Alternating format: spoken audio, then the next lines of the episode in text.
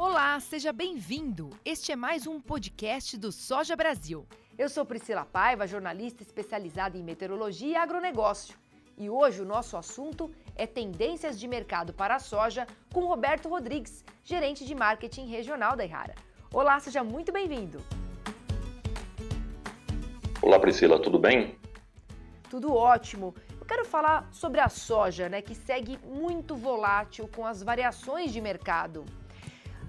Como isso impacta a produtividade do grão, na sua opinião, aqui no Brasil? E qual que é o papel da Irara nesse cenário? É, Priscila, hoje estamos vivendo um cenário externo de guerra, né? Que acaba influenciando muito, principalmente quando envolve o dólar, né? cenário dos produtores. Trazendo isso para o mercado da soja, estamos acompanhando essas movimentações com atenção, até porque o nosso papel como empresa é auxiliar o produtor da melhor forma, mitigando os riscos, né, esses problemas e ajudando na produtividade. É, nos últimos anos, a Irara trabalhou fortemente para a ampliação do seu portfólio, trazendo os produtos diferenciados para ajudar o produtor e aumentar a sua produtividade, diminuindo os riscos das lavouras. No Brasil, o preço da soja é baseado no dólar. Temos observado uma variação do, é, do mês para baixo, né, o que representa um ponto de atenção para o produtor. Outro cenário também é o aumento da área destinada à soja dos Estados Unidos. Segundo o Departamento de Agricultura americano, que corresponde ao Departamento é, do, é, brasileiro, a área de soja no país vai crescer 4,1%, o que acaba forçando o preço da soja para baixo. A melhor forma de diminuir os impactos de câmbio e o preço da soja. A Irara sempre esteve ao lado do produtor e vem investindo cada vez mais em pesquisa e desenvolvimento para disponibilizar ao agricultor brasileiro novas tecnologias que irão ajudar a ter mais produtividade e rentabilidade. Nos últimos anos, nós temos cerca de 11 produtos é, nas últimas safras, pensando sempre em ajudar o produtor rural a produzir mais e melhor. Perfeito, né? O crescimento do mercado da soja nos Estados Unidos é preocupante né, para o Brasil e para contornar essa situação, para não amenizar uma redução das exportações, precisamos então de pesquisa, desenvolvimento de tecnologia, né? Para conseguir manter a liderança perante outras nações que são potencialmente produtoras, não é verdade? Com certeza na questão do aumento da área destinada ao plantio da soja, a preocupação porque quando aumenta a área, aumenta a produção e os estoques internacionais consequentemente. Isso acaba forçando os preços para baixo. Por outro lado, já está sendo sinalizado também, no caso do Brasil, uma boa safra para a próxima safra, né, para o próximo período, com clima favorável e plantios na época correta, o que acaba refletindo na produtividade. Para o produtor, a maneira de evitar a precificação da soja com valores inferiores é acertar na produtividade, explorando a rentabilidade e usando tecnologias de forma adequada.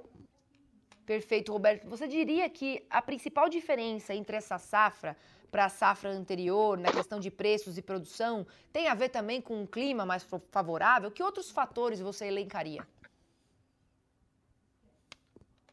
que a gente vê eh, pensando no nosso segmento, pensando na Ihara, né? A Ihara está atenta a esse cenário ainda complicado internacionalmente, né? A empresa segue atuando em várias frentes para aumentar, para ajudar o produtor é, no aumento da produtividade. Nos últimos anos, a Ihara se movimentou e vem montando escritórios internacionais na Índia e no Japão. Somos uma empresa brasileira com capital japonês. Os acionistas majoritários da Ihara são sete japoneses, dos quais cinco é, são responsáveis pela produção de moléculas químicas, o que torna a plataforma de acesso ao mercado brasileiro robusta e bem diversificada, com diversos lançamentos que, é, que essa tecnologia japonesa nos proporciona. Outra ação que a Ihara vem fortalecendo é a construção de centros de distribuição. Nos últimos dois anos, já construímos em Primavera do Leste e no processo de finalização de outras duas unidades, uma em Sorriso, outra em Luiz Eduardo Magalhães, na Bahia o que acaba dando uma segurança no que refere à logística e entrega do produto no time correto de utilização para o produtor rural. Trabalhamos com a nossa disponibilidade de volume, ou seja, tudo que é comercializado para os produtores, temos a segurança em relação à entrega. Esses são apenas alguns movimentos que a Irara vem fazendo ao longo dos anos para diminuir os impactos para os produtores. Mas sabemos aí que esse é um ano complicado, seguir atuando de forma correta e segura para atender o produtor da melhor forma possível, sempre pensando em atividade. Sim, a gente não pode deixar de, de lembrar né, que existe a preocupação com insumos oriundos da China, isso continua. Mesmo com o foco da Ihara em buscar novos fornecedores, eu queria que você falasse para mim se a repetição desse cenário na China pode impactar na produtividade do Brasil. É, com certeza, a gente está se vivenciando um cenário adverso ainda, né, com a questão da guerra da Rússia, a questão da China também. A gente está acompanhando, né, a China vem vivenciando o pior cenário em relação à pandemia, né, com lockdown em diversas províncias, e a gente está atento, né? A Ihara, como eu comentei anteriormente, está fazendo diferentes ações, diversas ações aí, para diminuir essa, essa dependência da China, né? A gente tem uma plataforma de acesso muito sólida, que é, são as empresas japonesas, que são nossos acionistas, que produzem moléculas químicas.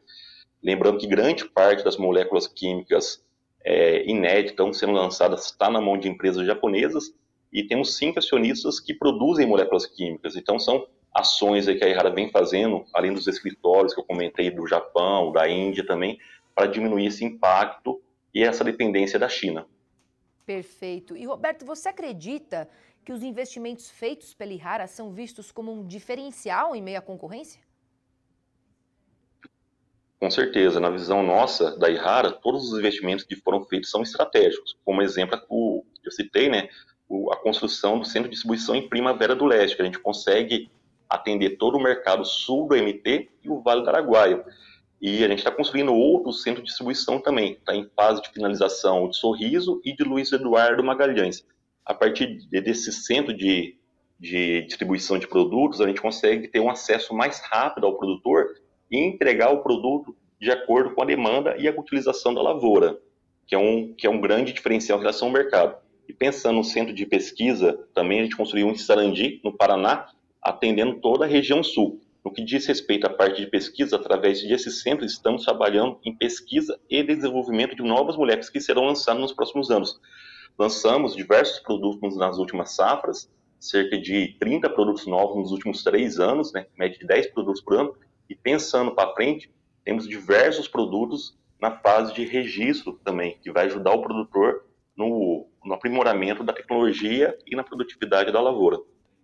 Muito bem, além do Hayat, né, outros 30 produtos né, que vão ser aprimorados, vão ser lançados para ajudar os produtores né, com todos os lançamentos que estão por aí. Quero agradecer muito a sua participação aqui, Roberto Rodrigues. E obrigada e até uma próxima. Eu que agradeço a atenção e a oportunidade e a Ihara está sempre à disposição, sempre pensando em ajudar o produtor rural. Se o produtor está bem, estamos bem também. Obrigada pela sua companhia. Lembrando que você pode compartilhar o podcast do Soja Brasil. Até a próxima!